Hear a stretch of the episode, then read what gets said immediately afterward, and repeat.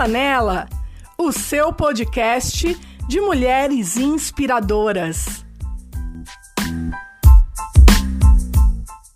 Seja bem-vinda e bem-vindo ao Cola Nela. Sou Mônica Oliveira, tenho 35 anos, paulistana e idealizadora do podcast Cola Nela. Sou Master Coach, mentora para empreendedorismo, radialista e estudante de psicologia. Eu atuo fortemente no universo feminino. E além do podcast, eu tenho um grupo de Facebook com 60 mil membros, o Mulher que Empreende. Mas essas informações são meras formalidades. Eu sou filha da Ana e do José, adoro jogar conversa fora, beber um bom vinho, comer comidas diferentes, viajar, sou louca por cachorros, em especial a minha Moana, e sou apaixonada pelo ser humano e acredito que podemos mudar a nossa realidade através de inspiração.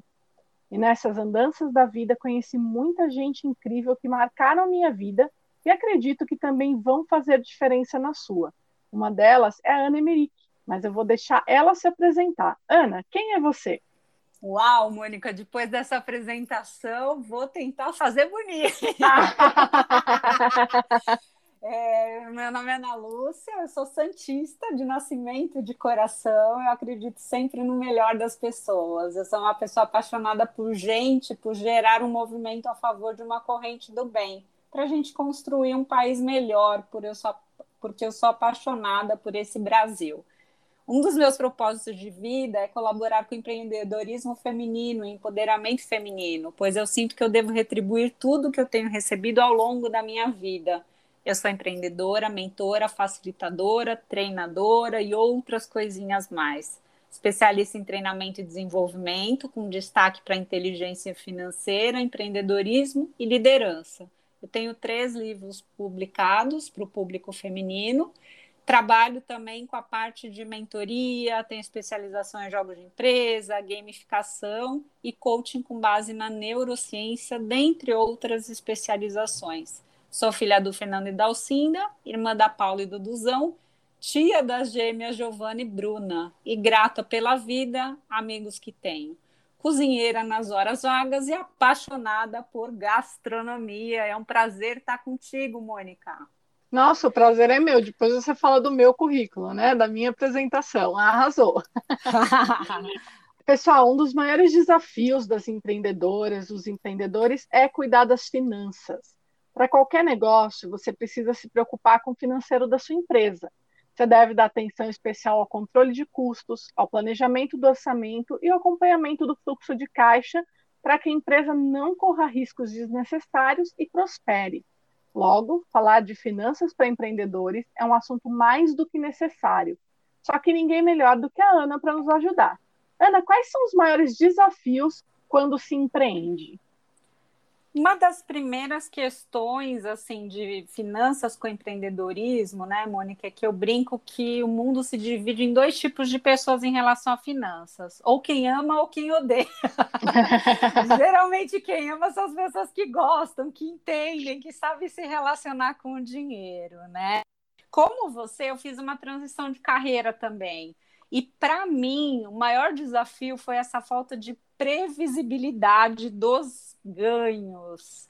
Hum. Então, uma das coisas que as pessoas me perguntam muito foi assim: Ana, você tem saudade da época que você tá, trabalhava no banco? Eu falo sim, do dia 28, porque era aquela data tão aguardada da gente receber o salário, né?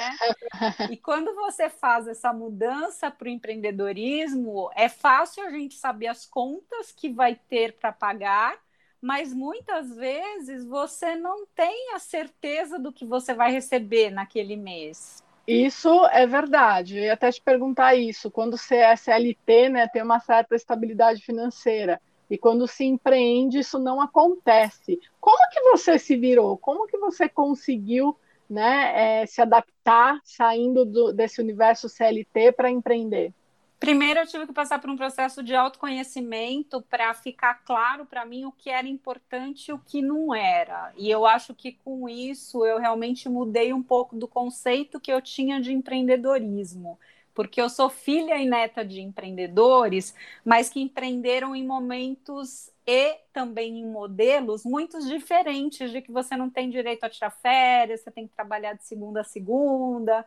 Então, eu acho que um primeiro momento, até um trabalho que você faz super bem feito, Mônica, é assim, você se dar a oportunidade de se perguntar o que, que é importante para mim, o que eu estou disposta a abrir mão e o que não. Isso eu acho que é uma das coisas assim que, que é muito importante nesse sentido. E aí, especificamente da parte financeira, o que eu fiz foi começar a identificar de que forma que eu poderia ter um mínimo garantido, ter uma previsão. Então, assim, com quais empresas eu poderia fazer um contrato de prestação de serviços para recebimentos mensais? Uhum. Então foi esse o, o, primeiro passo aí que eu dei para tentar assim é, me estruturar um pouco melhor no sentido de saber o quanto que eu poderia contar, vamos dizer assim, entre aspas, de entradas. E você acha que a gente tem aqui no Brasil, né, principalmente, uma boa educação financeira? Infelizmente não. Eu acho que existem duas questões que atrapalham um pouquinho. Primeiro, porque isso não é colocado para nós nas escolas. Então, muitas vezes, o que a gente traz é o que os nossos pais nos ensinaram sobre dinheiro. E não necessariamente são relações positivas com o dinheiro. Às vezes vem algumas crenças limitantes, né? Às vezes eles trazem algumas coisas que não nos ajudam no caminho da prosperidade. E o segundo ponto é porque isso não faz parte da questão da grade escolar. Então, agora que a gente percebe que realmente é, esses dois pilares, tanto a educação financeira quanto o empreendedorismo, que a, a sociedade brasileira identificou como algo muito importante para fazer parte e para mais cedo começar a se falar sobre esses temas. É, você tocou em dois pontos bem importantes, né? Um que a gente deveria ter educação financeira nas escolas, eu acho que isso resolveria grande parte dos problemas dos empreendedores, dos empresários, mesmo porque a gente não tem essa familiaridade, né, com as finanças. E o outro ponto que você falou das crenças, a gente cresce ouvindo que dinheiro é sujo, que quem tem dinheiro não presta. Como que você acha que a gente consegue se livrar dessas crenças? É, primeiro é identificar o que você tem, porque muitas vezes aquilo já está tão assim, já faz tão parte da gente que a gente nem percebe. Então, assim, quem nunca ouviu dinheiro não traz felicidade. então, tem uma série de coisas, como você falou também, dinheiro é sujo, o porco só engorda aos olhos do dono. Então, assim, é tem é um lado cultural muito forte e que até algumas coisas a gente tem que entender por um lado aí da história, né, do nosso país. Então, de que existia um, um interesse de que as pessoas doassem parte da sua renda, seja para o rei, seja para a igreja. Então, existia tudo isso há muitos anos atrás, né? É, e uma outra questão é realmente assim identificar que você é a única pessoa responsável pela vida financeira que você tem. Então, aquele choque de realidade. Porque às vezes eu vejo muitas pessoas reclamando assim: ah, eu não tenho a prosperidade que eu queria, eu não ganho o quanto que eu gostaria. Tá bom, mas assim, você vai se colocar numa posição de vítima, de ó céus, ó vida, e o, o não sei o que fazer, ou você vai conseguir encarar aquilo de frente e falar assim: ok, eu estou desse jeito, mas para onde eu quero ir? O que está me impedindo de chegar lá? Então, eu vejo que existe muito essa questão realmente de assumir o protagonismo. Né? Assim, uma das coisas que a gente sabe, que a gente fala bastante, eu, você e muitas outras mulheres, é o quanto que as mulheres têm uma renda menor, seja enquanto empreendedoras, as empresas têm faturamentos menores, ou seja, enquanto CLT do que os homens. Mas, assim, o que a gente não lembra é que existem duas questões. Primeiro, nós estamos há menos tempo no mercado de trabalho, isso Sim. é um ponto aí para ser analisado. E a outra questão é assim: será que você está sabendo se valorizar? Ou será que às vezes você tem dificuldade de precificar, de dar valor para o seu produto ou para o seu serviço, porque você faz aquilo com tanto amor? Então, os homens, eles geralmente eles te dizem por A mais eles têm uma autoconfiança maior do que nós e eles provam aí o porquê do valor, seja do salário, da prestação de serviços. E nós muitas vezes temos essas a tal da síndrome da impostora, né? Assim, poxa, mas será eu faço aquilo com tanto amor? Será que vale? Vale sim. Olha a quantidade de horas que você dedicou, olha o quanto que você estudou para chegar lá. Então, sim. eu vejo assim que muitas vezes é uma questão muito mais comportamental que nós mesmas entramos nesse processo aí de autossabotagem, de não nos permitir termos a vida que merecemos. Nossa, é perfeito. Você tocou no assunto que seria até minha próxima pergunta. Aliás, vai ser: lidar com dinheiro tem a ver com matemática ou com comportamento? Mônica, tem duas coisas muito interessantes dessa pergunta, tá? A primeira que eu vou falar e que eu acho que é legal as pessoas gravarem aí bastante é assim: o nosso processo de decisão de compra é feito pelo coração, pelas emoções, pelos sentimentos, mas nós racionalizamos, ou seja, nós justificamos aquela compra elaborando todo uma, um racional, né? Assim, uma explicação lógica, tá? E a outra questão é o que? É de trazer que eu brinco nas palestras que eu faço sobre inteligência financeira, eu falo, gente, a matemática é muito simples. Você quer saber qual que é o segredo de ficar milionária, de ser rica? É continha de aritmética básica. É o quê? É você gastar menos do que você ganha. É você uhum. ter custos menores do que a sua receita. Simples assim. E aí eu começo brincando com as pessoas, falando assim, poxa, mas é tão fácil assim, por que, que não, não tá todo mundo milionário, né? Assim, o que, que acontece? Aonde que a coisa pega? E realmente é porque nós temos hábitos, então nós nos comportamos de forma que isso faz com que a gente não fique num cenário que a gente gostaria. Então, aí tem uma série de questões, que é a questão muitas vezes de compras por impulso, né? Daria para a gente elencar aí vários comportamentos que são comportamentos ruins e aí, inclusive, dar algumas dicas de como você não fazer ou fugir disso, tá? Assim, então, é, é, muito mais comportamental do que realmente entender a questão matemática, porque senão eu baixo um aplicativo e resolvi a minha vida, se fosse Exato. só a questão de fazer conta, né? Ou coloco tudo num Excel e, e tá pronto. E como que a gente pode ter hábitos mais saudáveis em relação ao dinheiro? Primeiro é identificar a questão que a gente falou das crenças limitantes, tá? Então, primeiro entender o que eu tenho alguma coisa que me prende. Eu acho que eu sou merecedora de ser rica, de ser próspera, ou eu acho que eu vou incomodar as outras pessoas se eu morar bem, se eu me vestir bem, se eu viajar, se eu tiver a prosperidade. Esse eu, eu vejo que é um dos fatos importantes em relação a isso. Segunda questão é assumir o protagonismo. Então, se não tá bom, o que, que você vai fazer a partir de agora? Se tá bom e que você quer que fique melhor, como é que você vai fazer, o que, que você já tem feito de positivo e aonde que você vai melhorar? Porque uma das coisas assim que é muito comum as pessoas falarem assim, ah, eu não guardo dinheiro porque eu só ganho mil reais. Então uhum. é muito pouco para eu conseguir ter algum tipo de reserva. E aí, uma das coisas que eu trago é assim: se você tiver essa mentalidade para mil, quando você tiver um salário de 10 ou de 100, você vai continuar com a mesma cabeça. Porque o que, que acaba acontecendo? Quando as pessoas são promovidas, naturalmente elas já fazem um aumento do padrão de vida, começam a gastar mais. Então, uhum. nunca vai ter dinheiro suficiente, porque a gente sempre vai ter muita vontade de comprar mais, né, É verdade. Hoje em dia, então, o apelo que a gente tem, uma das coisas assim que eu falo que é um grande gatilho que pode ajudar bastante é assim: você quer ou você precisa? A maioria das coisas a gente quer, a gente não precisa.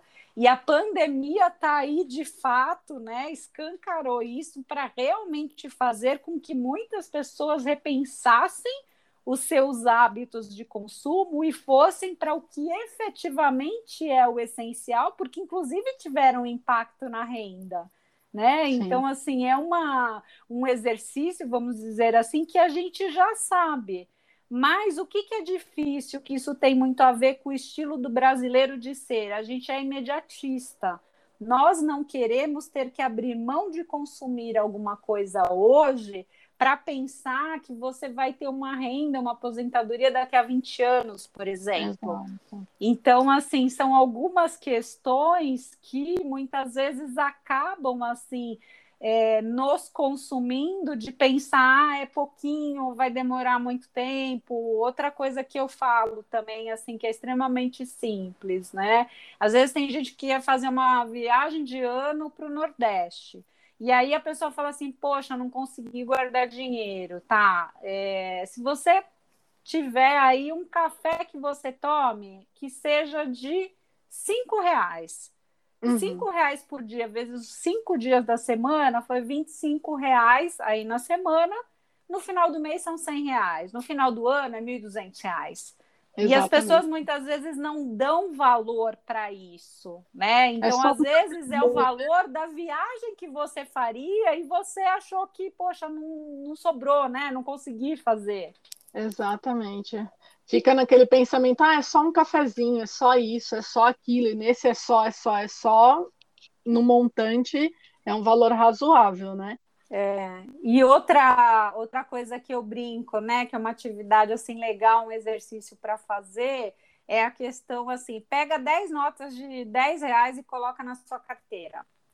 Veja em quanto tempo você gastou esse dinheiro. Claro que agora na pandemia está mais difícil de você é. experimentar, porque a gente não tem saído, está tudo muito mais eletrônico.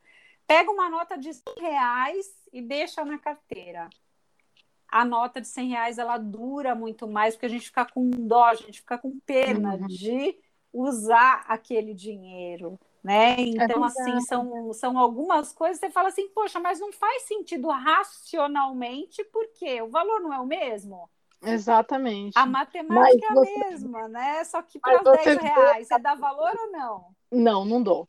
Para 100 pra reais. 100, e para 100 reais. Com certeza. então, são algumas questões aí que, que vale, às vezes, a gente refletir, né? Assim, de dicas muito simples dentro do nosso dia a dia. E isso é bacana porque dá para trabalhar com as crianças também, tá? Legal. Uma das competências que nós mulheres temos, nós temos o hábito geralmente de pesquisar. Então é interessante você ver que de repente em alguma coisa que você vai comprar, se você fizer três cotações, você pode conseguir uma diferença, com, é, obter uma, um desconto bacana, né, entre uhum. fornecedores diferentes. Então... Já que você tocou nesse assunto de nós mulheres, você acha que a mulher gasta mais ou é mito isso? Não, não. Eu acho que a mulher gasta diferente do homem e muitas vezes a gente acaba tendo esse estigma porque existe uma questão de que nós gastamos, às vezes, para a família. Ah. Então, muitas vezes é assim: ah, a mulher que vai na farmácia e compra a fralda das crianças, compra o leite, compra uma série de questões que ela não está gastando para ela. E o homem, geralmente, ele tende a comprar coisas de valores maiores, né? Então, o perfil é diferente. O que existe e que aí isso eu estudei até para escrever o livro, realmente assim, nós somos mais sujeitas a compras por impulso, tá? Então, assim, inclusive tem que tomar muito cuidado com ir com as amigas ao shopping, porque os estudos comprovam que quando você vai acompanhada, você gasta de duas a duas vezes e meia a mais do que você gastaria sozinha. Que é aquela coisa assim, ai, Mônica, essa blusa ficou tão linda, e você? você tem que levar. Aí você fala para mim, ah, Ana, mas e aí, azul a verde? Ah, amiga, leva as duas, né? então, são algumas coisas que a gente tem que tomar e alguns cuidados, né, em relação a isso. Agora, o que existe também em relação à mulher é que a mulher ela tem o mesmo conhecimento, mas ela acredita que ela conhece menos que os homens, tá?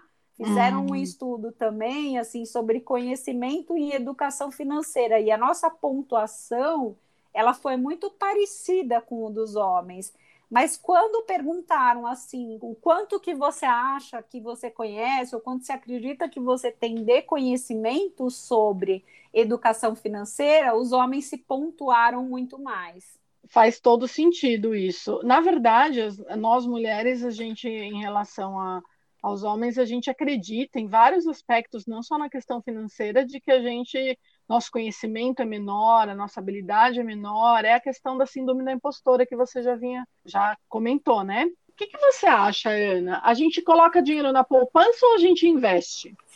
Não, poupança ultimamente ela não está acompanhando nem a inflação, né? Então, assim, não acaba não sendo uma boa opção. Tem algumas outras questões.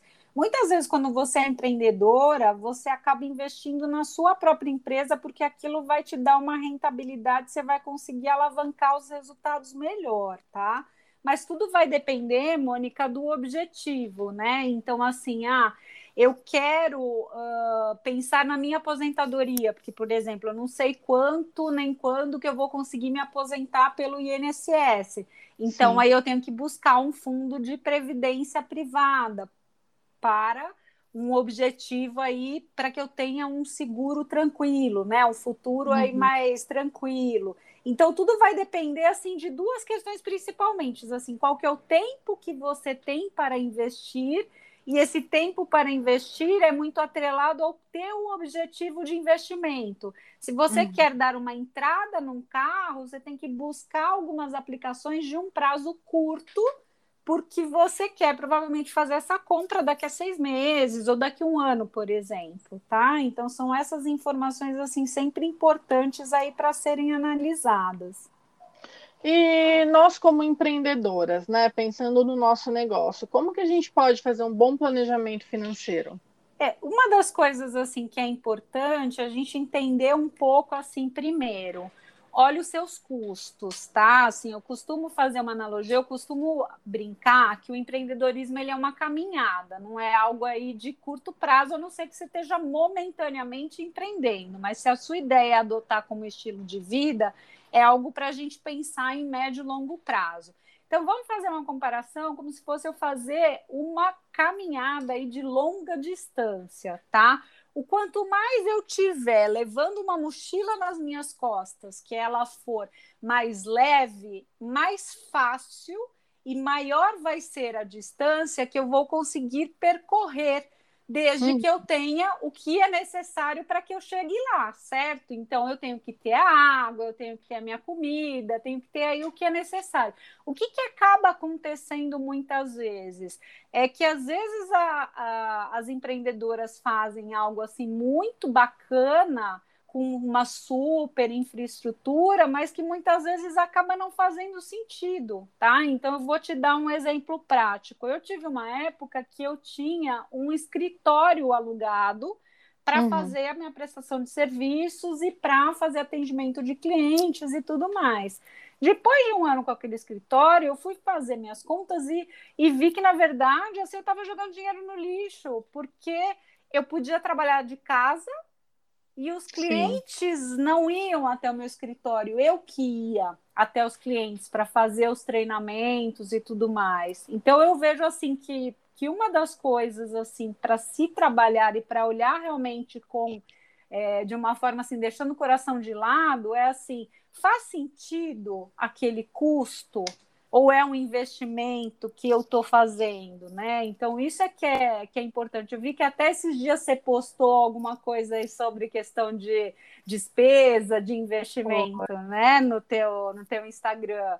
Então é muito bacana assim essa análise, porque às vezes a gente vê algo assim que a gente acha que é importante, que tem um, vamos dizer assim, entre aspas, um apego emocional, mas que aquilo no fundo acaba não dando muito impacto para o nosso negócio e acaba dificultando, tendo um custo desnecessário, tá? E uma outra questão é entender assim o que que eu realmente é, consigo, o quanto que eu consigo escalar o meu negócio, como é que eu consigo trabalhar de uma forma inteligente que ele não dependa totalmente de mim. Lógico que muitas vezes no começo você, a gente brinca que é equipe, né? Então você tem que fazer tudo. Mas Sim. será que ao longo do tempo você não é muito boa em algo e você não consegue contratar pessoas que você pague só por uma atividade específica para que faça outras coisas para você e com isso você consiga ter uma renda melhor?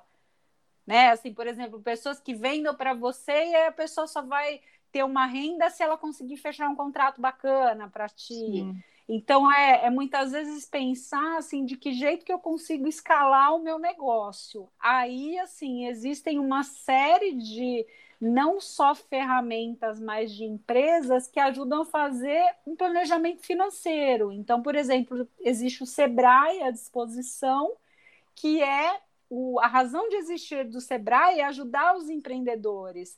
Então, a sugestão que eu dou é para que as pessoas comecem a buscar as pessoas que têm dificuldade, principalmente nesse lado financeiro, assim, quem que pode me ajudar? Será que essa pessoa seria um contador? Eu tenho um gerente financeiro? Ou eu vou lá no Sebrae para me capacitar e para entender o que, que é um fluxo de caixa, é, o quanto que talvez eu tenha que investir em estoque ou não, e pensar de uma forma mais estratégica no negócio. Falando em dicas, você tem alguma dica final aqui para as nossas empreendedoras? É, tem duas coisas que eu acho que é legal, Mônica, assim, compartilhar com vocês, tá? Primeiro, é, eu não sou contra consumo, tá, gente? Eu sou a favor de consumo consciente, porque senão o pessoal vai falar, nossa, que chato, não pode nada, né? e aí dá aquela frustração de quando você começa a fazer uma dieta, que você já fica pensando assim, quando acabar a dieta eu vou fazer um churrasco, eu vou encher a cara de brigadeiro, né? Porque você já fica naquele desespero, naquela sofrência. É verdade. Então, assim, qual que é a dica que eu dou para essa questão do consumo consciente? É para você consumir experiências, tá? Assim, então, são é, formas de você gastar o seu dinheiro que vão te dar muito mais prazer, que você consiga reviver aquilo, tá? Então é o que? É fazendo um curso, é fazendo uma viagem, é usufruindo momentos aí de festas, de jantar, de confraternização, enfim.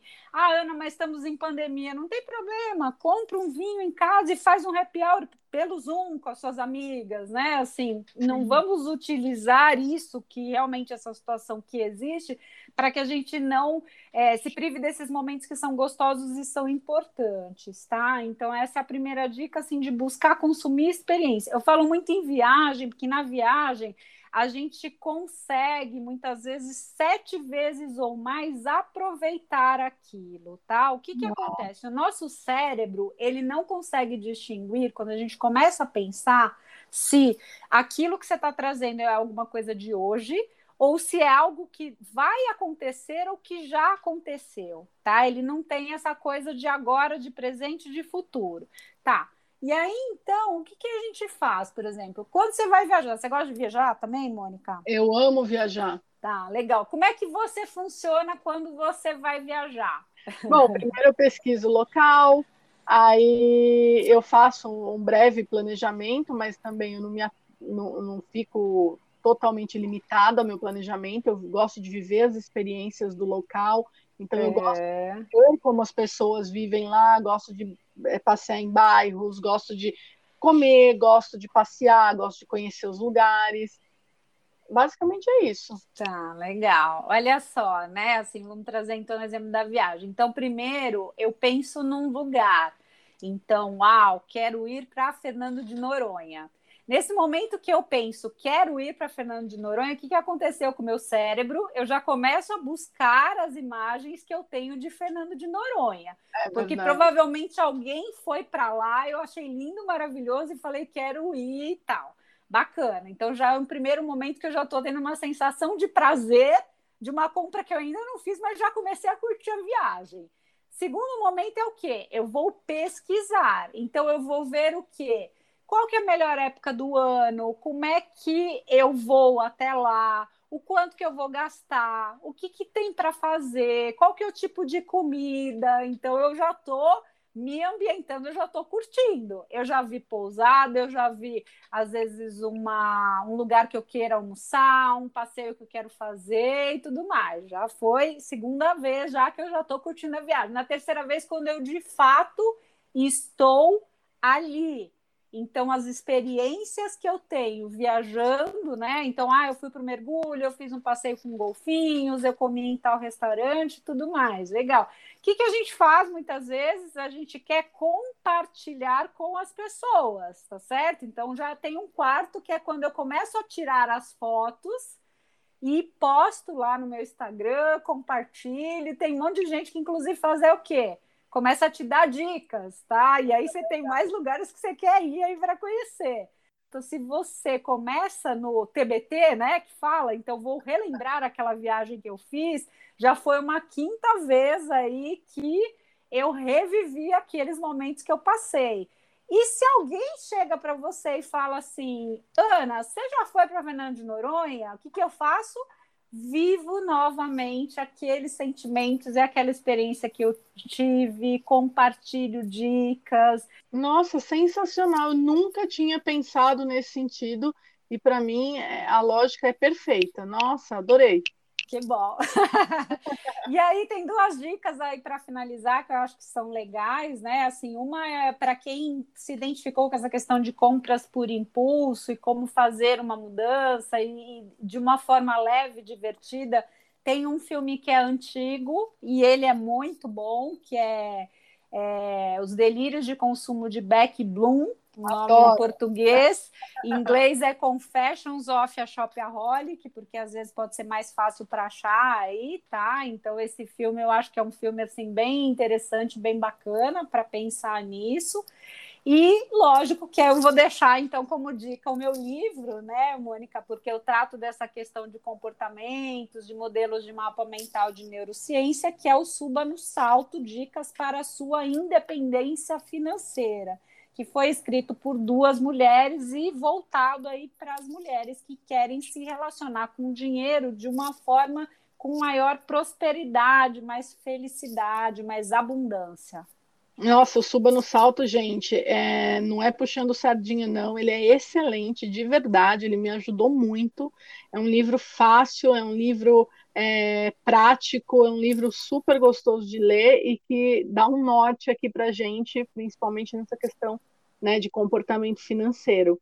E eu também tenho uma dica para vocês, que é o canal do YouTube Me Poupe, da Nath Arcuri que é uma linguagem descomplicada e divertida, e ela desvenda os mitos em relação ao dinheiro e dá várias dicas e ensinamentos que podem ajudar muito. Então fiquem aí com essas dicas, depois conta aqui pra gente se valeu a pena, se vocês gostaram. E Ana, eu quero agradecer imensamente por você ter participado. Assunto não falta, se deixasse a gente ficaria aqui, acho que por horas falando disso, porque comportamento financeiro é algo que de fato faz parte da nossa a gente precisa aprender. Então, as dicas foram valiosas. Muitíssimo obrigada por ter topado e participado aqui do Cola Nela. Eu que agradeço, e quem sabe vai ter um monte de comentário, gente pedindo, aí eu volto aqui, não tem problema nenhum, é um prazer. O maior prazer, vou adorar. Obrigada, viu? Gratidão, querida. Um beijo. Um beijo. E obrigada a você que esteve conosco nesse episódio de Cola Nela.